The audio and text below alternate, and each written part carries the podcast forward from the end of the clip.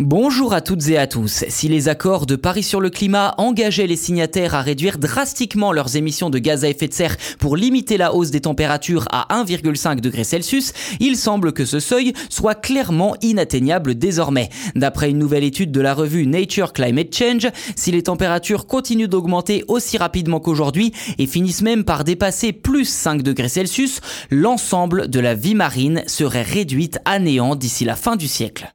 Pour parvenir à cette conclusion totalement alarmiste, hein, il faut bien le reconnaître, les chercheurs à l'origine de cette étude ont observé pas moins de 25 000 espèces, dont, je cite, des poissons, des bactéries, des plantes et des protozoaires vivant dans les 100 premiers mètres des océans du monde. Fin de citation.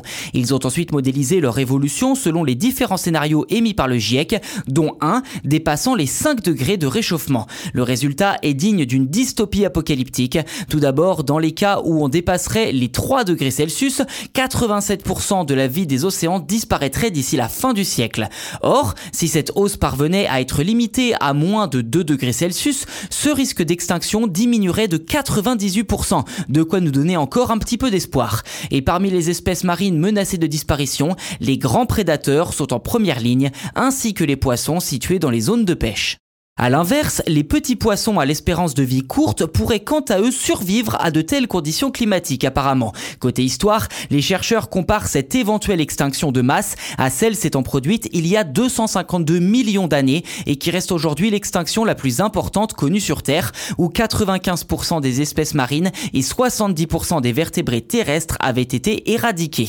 À noter que les prévisions d'extinction ne cessent d'augmenter ces trois dernières années. En 2019, les chercheurs estimaient que 17 des espèces marines étaient concernées par un risque de disparition, un pourcentage qui est passé à plus de 60% l'année suivante en 2020.